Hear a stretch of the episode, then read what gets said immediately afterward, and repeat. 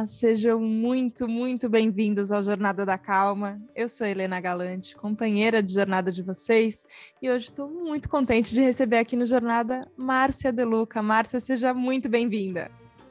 Ai, Helena, eu já começo chorando de emoção pela acolhida que você me deu.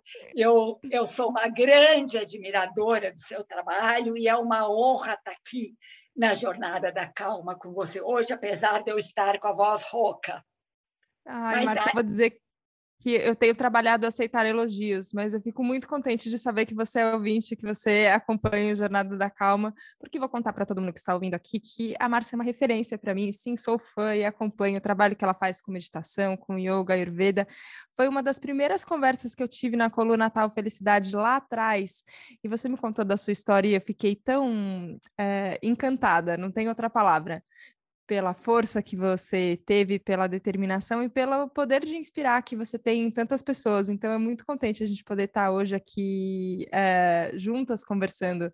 E eu acho que tem é, tem isso de olhar para alguém e falar, olha, dá para fazer como essa pessoa fez. Talvez não seja a mesma história, talvez sejam outras coisas que a gente vai passar, mas dá para ter essa mesma postura. Como é para você, Márcia, é, ter esse papel de, de saber que você é observada por tantas pessoas e é, acompanhar tantas mudanças de tantas pessoas, seja com yoga, com ayurveda, com a meditação? Você sabe, Helena, ó, tô chorando e não adianta Ai. que eu não tô, né? tudo, tudo eu, bem, emoção vem. É, você acabou de dizer que você está aceitando o elogio, né? Eu acho que agora é a minha vez de te falar que eu aceito o seu elogio com gratidão. E eu quero te uh, abrir meu coração para te dizer o seguinte: eu estou nessa caminhada há 40 anos. Né? Há mais de 40 anos, eu fui para a Índia a primeira vez e comecei a minha caminhada desde então. E eu tive, assim, várias escolas, vários lugares, vários formatos, e eu acho realmente que eu. Acho não, eu modestamente, mas outro dia alguém me disse que ter, uh, ser modesta é um falso orgulho, né? Então, uhum. sem, sem falsa modéstia, eu, eu não tinha noção, até há pouco tempo, eu não tinha noção de tantas pessoas que eu uh, acompanhei, que eu inspirei, que eu toquei.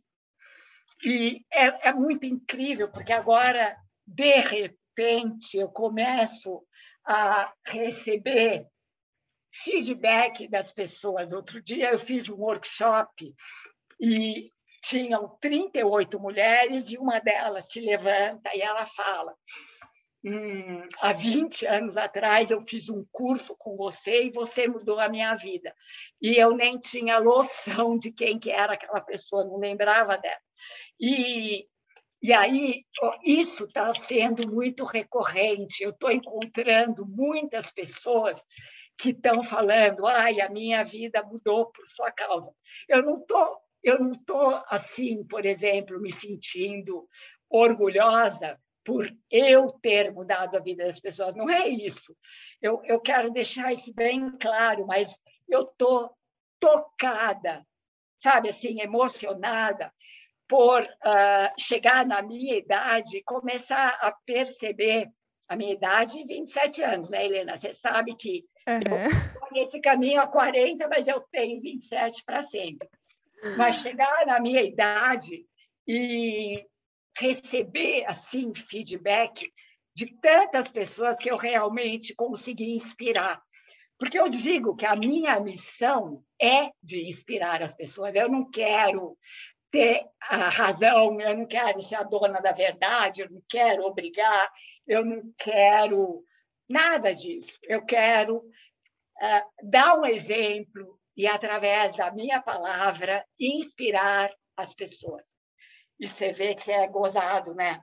A minha palavra eu uso para como meu trabalho para inspirar e é justamente o problema que eu estou tendo agora. Eu estou rouca já faz algum tempo e eu estou fazendo de tudo para melhorar essa rouquidão. e não melhoro, mas de qualquer maneira eu não desisto, eu estou aqui rouca mesmo.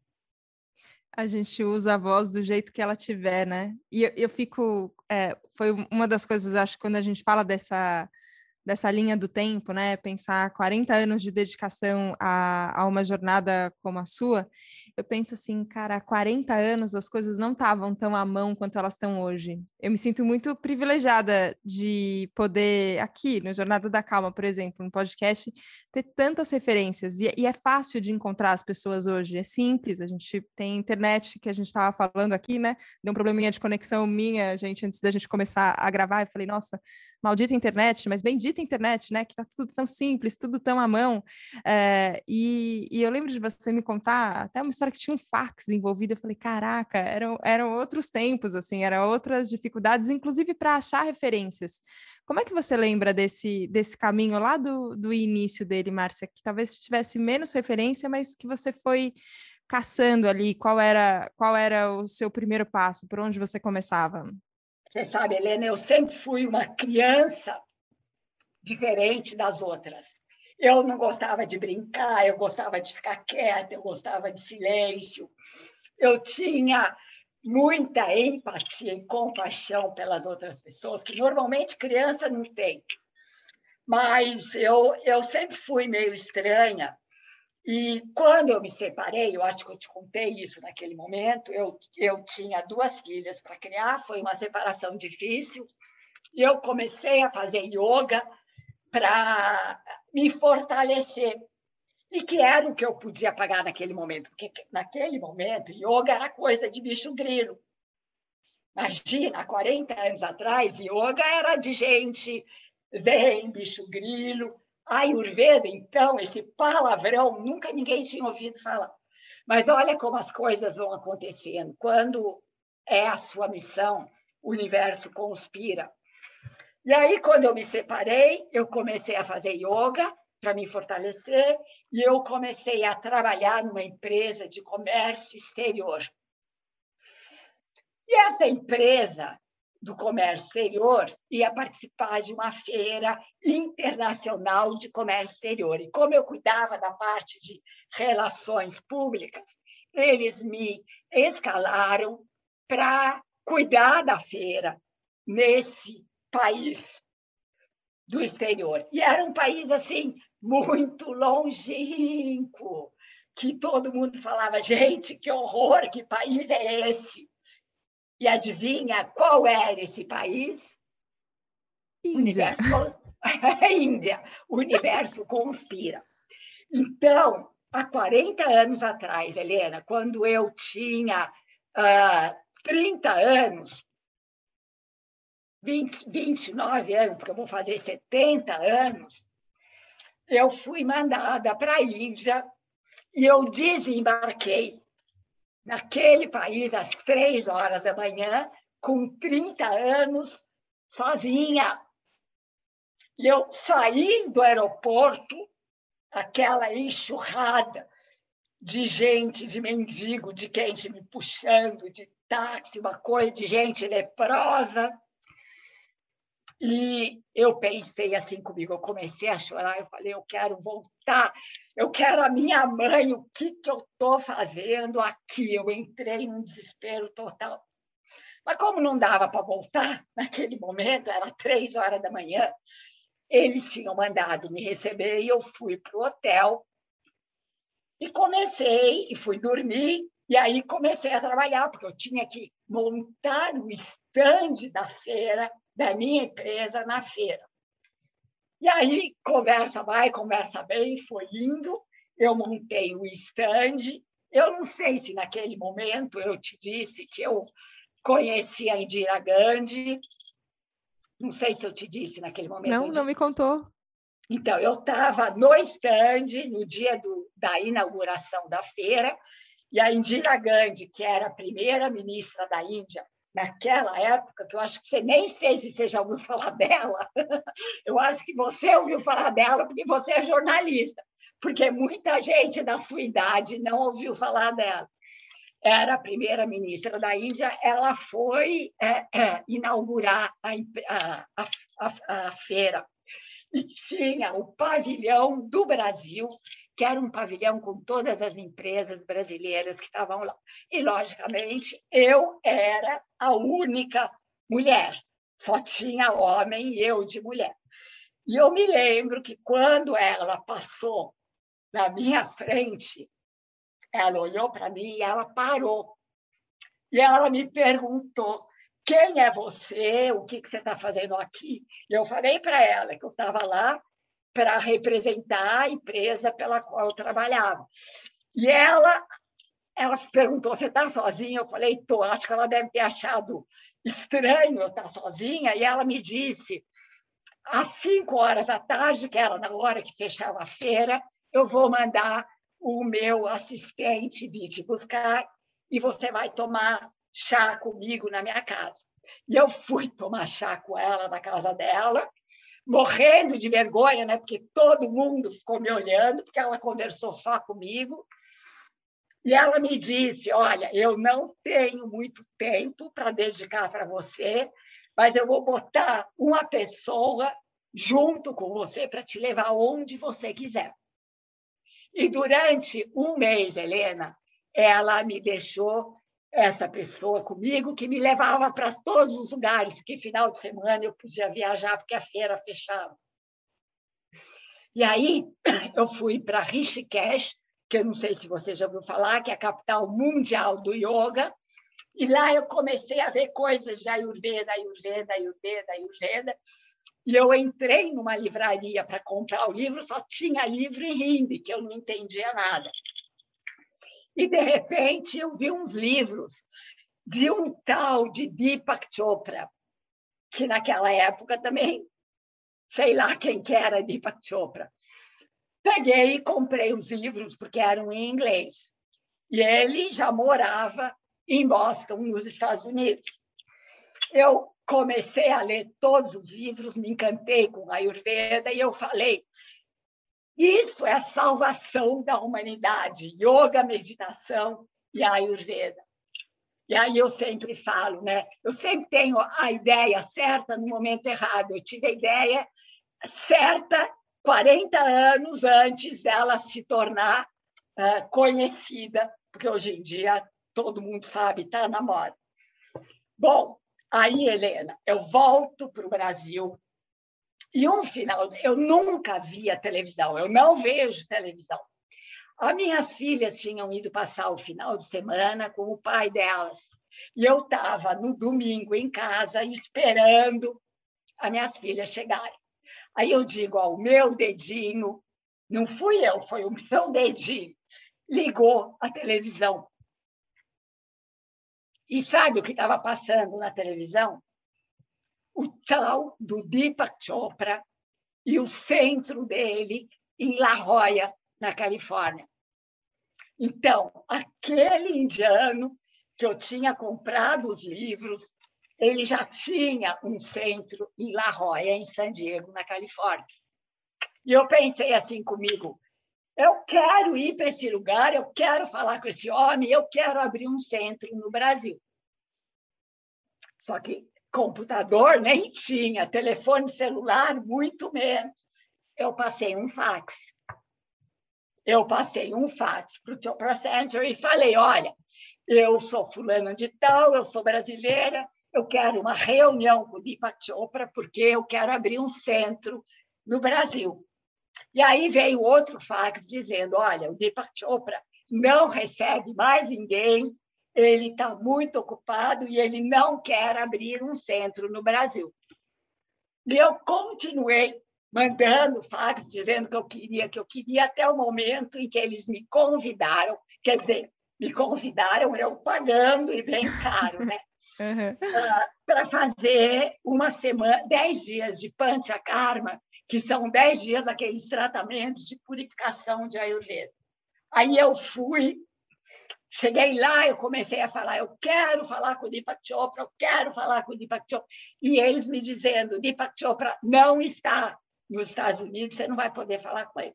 Um belo dia eu estava descendo as escadas, eu tinha acabado de fazer a meditação da tarde, e eu estava descendo, tinha alguém subindo.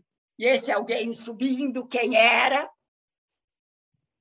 E aí eu dei de cara com o homem no meio da escada, com o cabelo todo melecado de óleo, com turbante na cabeça, ai, horrorosa, assim. E aí eu falo, ah, is it really you? É você mesmo? E ele achou tão estranho aquilo que ele começou a rir, ele perguntou da onde que eu era, eu falei brasileira, ele falou, só podia ser, né? Para fazer esse escândalo na, escada, na escada.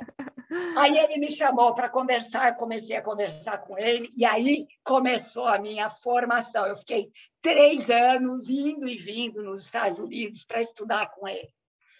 E aí eu abri realmente a minha escola, que se chamava CIMA, que era Centro Integrado de Yoga, Meditação e Ayurveda.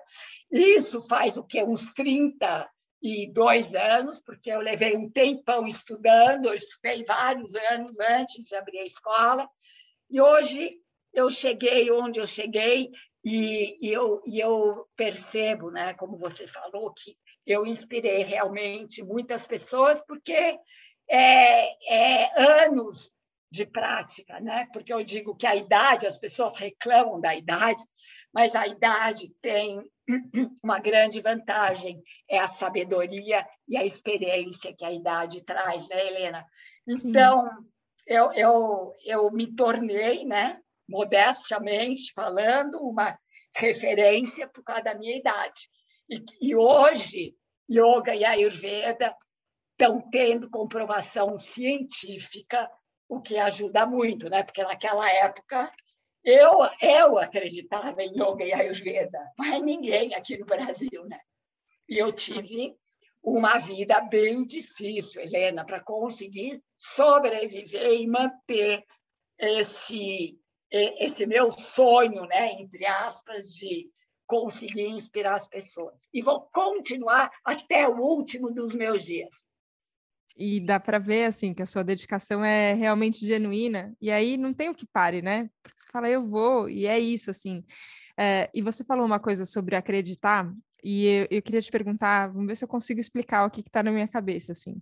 É, porque eu acho que tem um momento em que as coisas já estão muito comprovadas, né? Então, elas estão comprovadas cientificamente, você tem um número de pessoas que já testou isso, que já passou, você tem um número de conhecimento divulgado, e aí o seu lado racional bem ressabiado fala, ah, tá bom, então eu posso testar isso aqui de yoga, deixa eu ver o que, que é.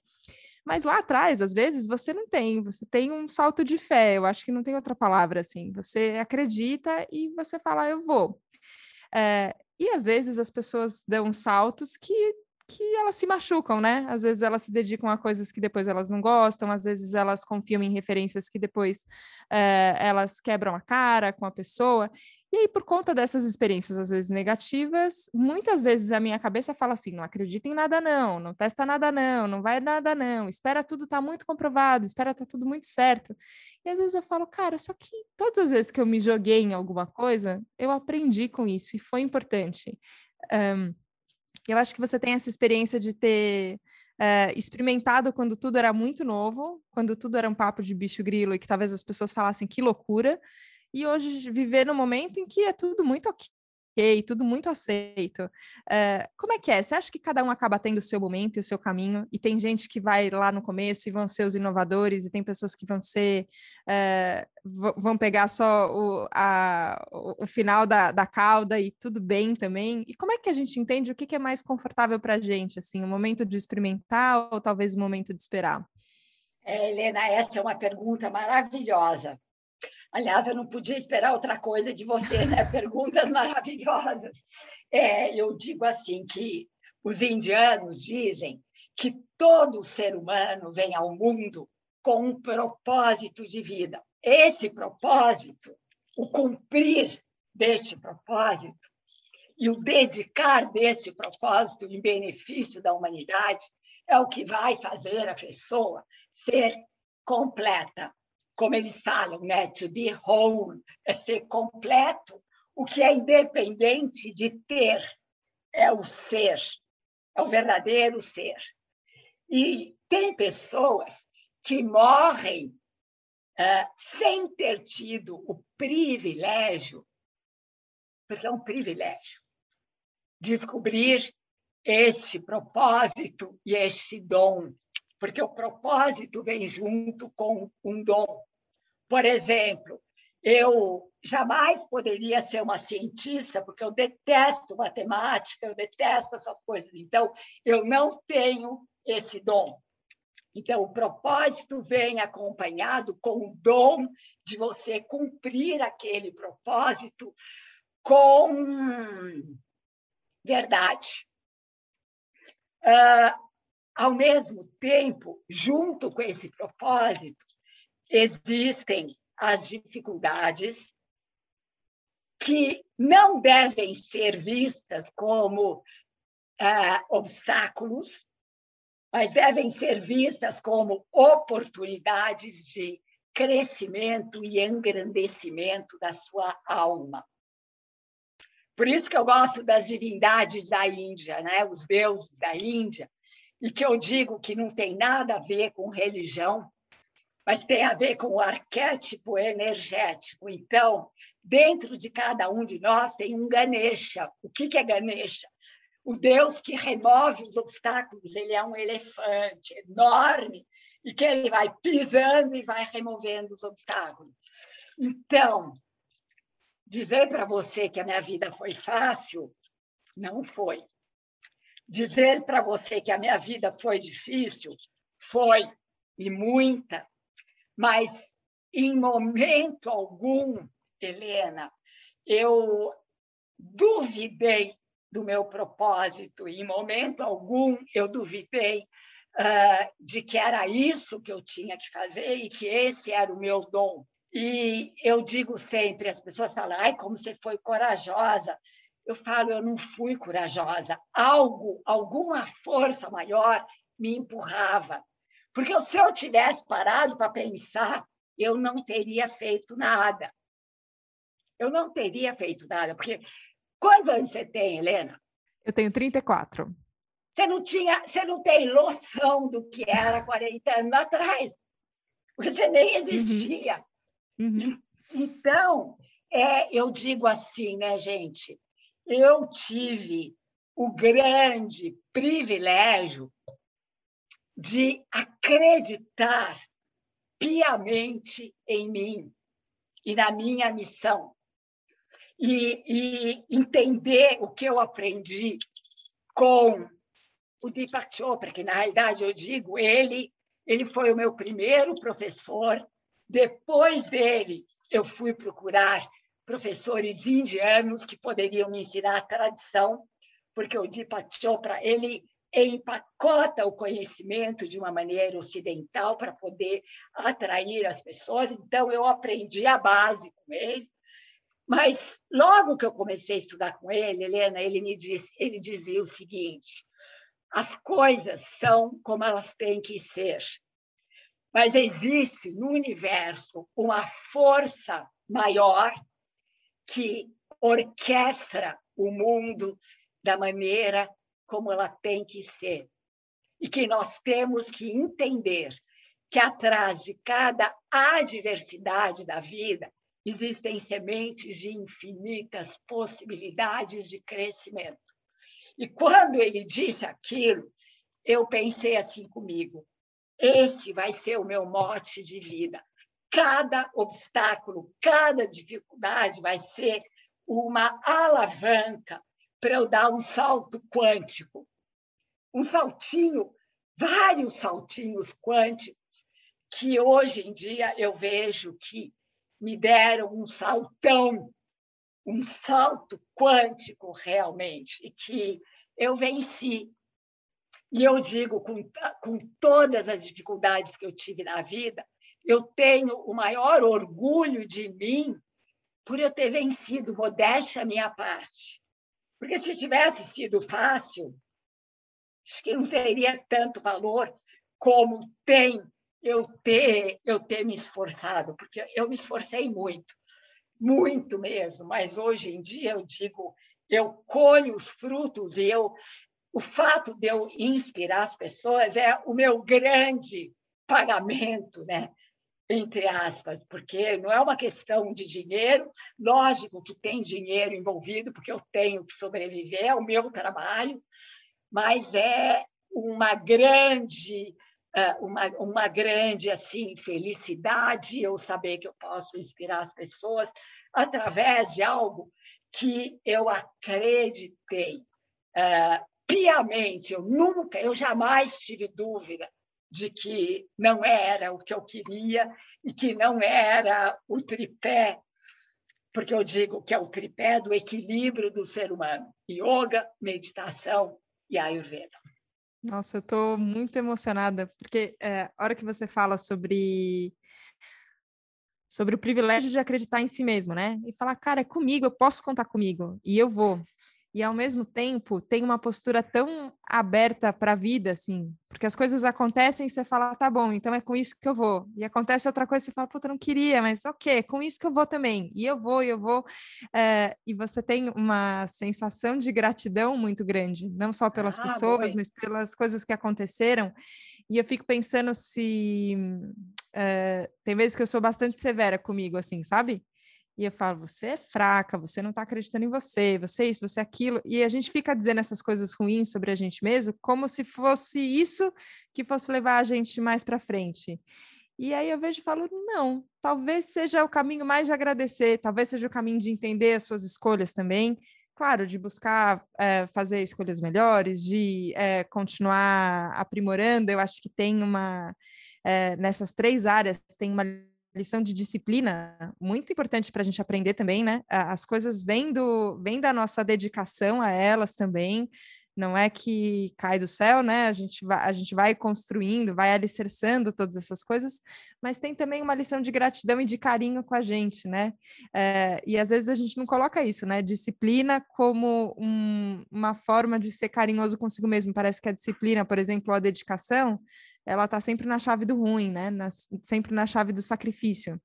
Mas eu não sei, é, me veio agora na cabeça, já te falei um milhão de coisas, Márcio, mas me, me veio, estou deixando seguir, é, um, é, um, um documentário sobre Yogananda, e que ele falava justamente dos mestres indianos, e como eles eram severos, e o ego era era massacrado na força, assim, não era no carinho, não.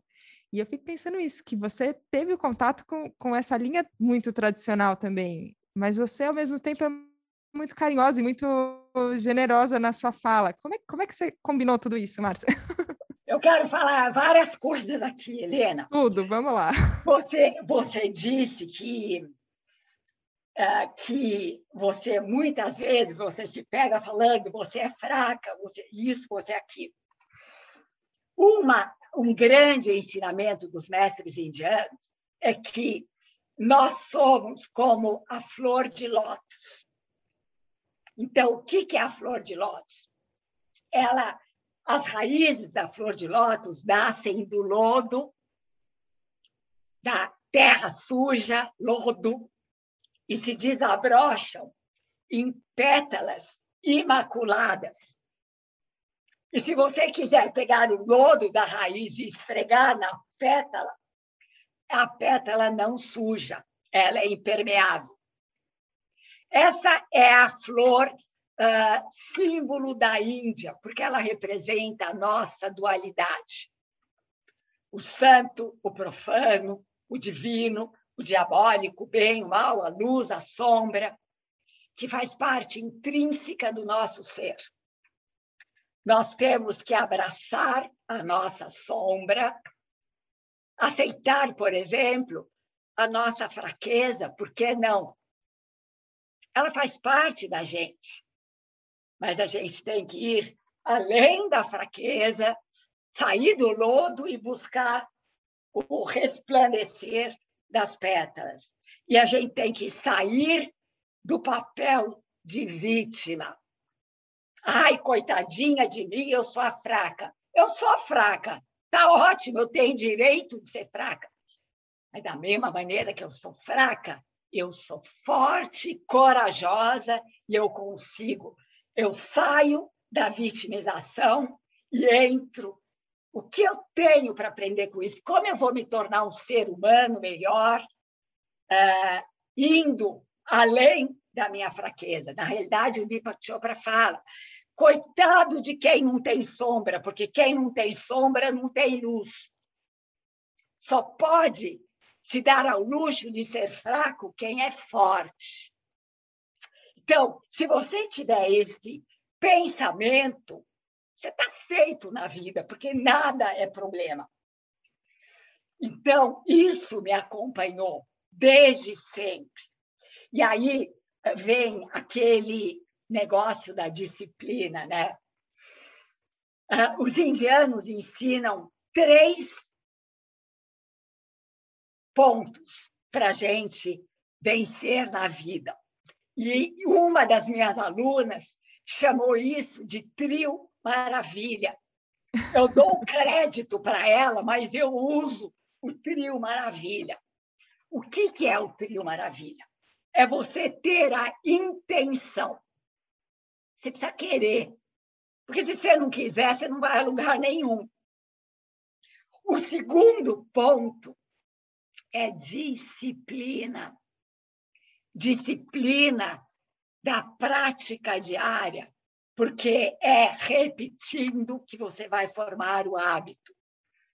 E como bem disse a, do, a, a doutora Shona Shapiro, que é uma das grandes estudiosas do comportamento do pensamento humano, ela disse tudo o que você repete se fortalece. Então, a gente tem que repetir, repetir, repetir com disciplina. E o terceiro componente do trio Maravilha, Helena, é o tempo. Você tem que dar tempo ao tempo. A gente tem que sair desse imediatismo, a gente quer tudo para ontem. E, na realidade, é a vida inteira. É a vida inteira que você utiliza para você se tornar um ser humano melhor a cada dia, para você co-criar um mundo melhor, porque os indianos falam o mundo lá fora não é nada mais, nada menos do que um reflexo do nosso mundo interior. Então, se nós, se o mundo está no caos, é porque nós estamos no caos. Então, o trio maravilha é imprescindível. E agora, voltando no Yogananda, que eu amo de paixão. Ninguém no Brasil imagina o que, que é um mestre, um guru de, de, de da Índia. Uh, eles são extremamente rígidos, eles não têm metodologia, eles não explicam que é o método deles. Você já ouviu falar do método Iyengar de yoga? Sim.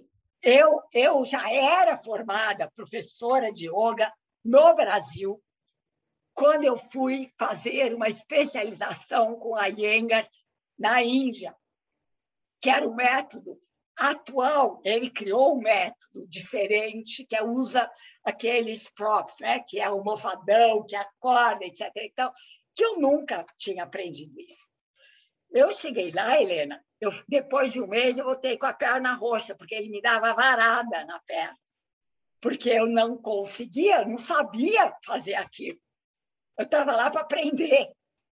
Eles são tão rígidos que a disciplina é tudo. Sem disciplina, você não vai a lugar nenhum.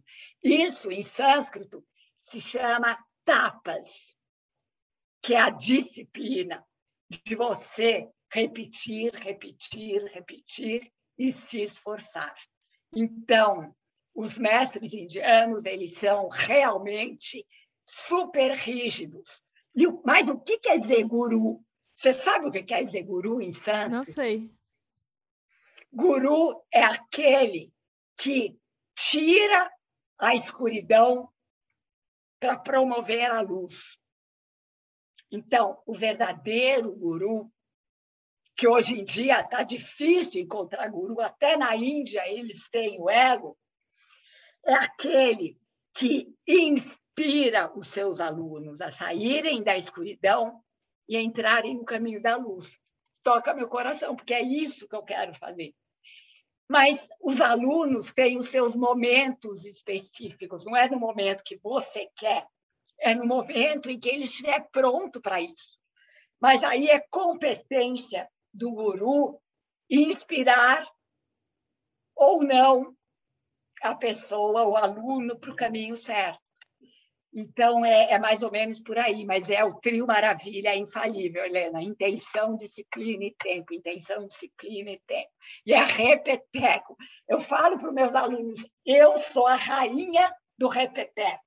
Você sabe que uma vez eu era, eu fazia, eu tinha uma coluna numa dessas revistas aí, sabe assim, Bons Fluidos e Vida uhum. Simples, que eu não vou falar exatamente qual é a revista para não ser indelicado eu tinha uma coluna todo mês. E aí, um belo dia, a diretora da, da revista me chamou e falou: Olha, eu quero conversar com você, porque você está é, repetindo demais os conceitos e a gente quer é, coisas novas. E aí eu falei para ela, mas querida, nem repetindo as pessoas aprendem. Imagina se a cada dia eu vou dar uma coisa nova, ninguém vai aprender nunca nada. E no final ela me mandou embora. Eu, ela, eu perdi a coluna porque ela queria que eu fosse diferente todo dia e eu falei para ela que de jeito nenhum que eu ia repetir até eu morrer. Porque aí veio a Shona Shapiro e comprova através de pesquisas científicas de que aquilo que você repete é o que cria o hábito, é o que se torna mais forte. Então, de alguma maneira, eu tenho uma intuição que me guia para um caminho certo, independente de comprovação científica, sabe, Helena? Eu, hoje em dia, eu cheguei à conclusão que eu tenho que confiar na minha intuição. Agora, confiar na intuição, você tem que aquietar a mente, meditar muito, porque a gente só ouve a intuição dentro do silêncio. Eu digo sempre né, que a sua intuição é o seu mestre interior que conversa com você, só que ele sussurra, ele fala baixinho, baixinho. Se você não tiver com a mente sem os macaquinhos ensandecidos, você não vai ouvir nunca. Nossa, é então, é, muito... é mais ou menos por aí. Não, é muito isso. E, e, eu acho que esse trio maravilha que eu anotei aqui, ó. Parei, nunca faço isso durante a jornada, gente, mas parei, peguei a caneta aqui e anotei. Peraí, eu tenho que ah, lembrar olha, de intenção, disciplina e tempo. É isso. É isso, não tem erro. E o que Sim, me encanta, e, Helena, e... é que a, a, os Vedas, por exemplo, os livros sagrados da Índia, eles sabiam tudo há cinco mil anos atrás. Como que eles podiam saber tudo há cinco mil anos atrás? Quando eles falam da Kali Yuga, que é a era em que a gente está vivendo, eles falam das calamidades, dos cataclismos da natureza, de pai matando filho, de filho matando pai, ah, da falta de honestidade, de integridade, de retidão. Eles descrevem tintim por tintim, a época em que nós estamos vivendo. E às vezes é isso, a gente pode falar, pô, por que, que eu não aprendi antes? Mas acho que talvez, ok, eu estou aprendendo agora. E se a gente está ouvindo agora e aprendendo agora com essa intenção clara de aprender, uh, com a disciplina de repetir e repetir de novo e tentar de novo e tudo bem e dar tempo ao tempo. A hora que você falou tempo, eu falei, meu Deus, chama a calma, é jornada da calma, dá tempo para o tempo. E quantas vezes eu esqueço e quero passar por cima do tempo. Então, acho que essa soma junto com o caminho da intuição que você estava falando, Exato. junto com as referências que são importantes. É importante ouvir de novo esse podcast aqui, gente, é, acompanhar tudo que a Márcia é, faz para poder ouvir de novo e entender. Você fala, a gente vai chegando mais perto do nosso caminho. Eu queria ter mais tempo, Márcia, mas o tempo já, do jornada já está chegando no fim. Eu quero te ouvir muito mais e conversar muito mais. Diga, diga. Eu quero falar uma coisa final aqui. Uh, você gosta do Yogananda? Olha essa frase dele. Uh, seja ativamente calmo. Ele tem essa frase? Eu não sabia. Ele haja dentro da calma ou tenha calma na ação. Então, pega isso, porque é o nome do seu podcast. Gratidão. Nossa. Gratidão, amada Helena, eu te amo muito, eu agradeço eu poder ter estado aqui e quem sabe, se eu puder ter inspirado um ouvinte seu, eu já estou feliz. Ah, eu estou muito, muito contente, estou encantada, coração muito alegre. Obrigada, obrigada por todo o amor, por todo o carinho. Beijo. Um grande beijo. Obrigada a você que nos acompanhou hoje aqui no Jornada da Calma. Que Jornada da Calma inspirador. Meu Deus do céu. Obrigada. Obrigada, Márcia de coração. Obrigada você que beijo, nos acompanhou. A gente se vê na próxima segunda, no próximo Jornada da Calma, combinado? Um beijo. Tchau, tchau.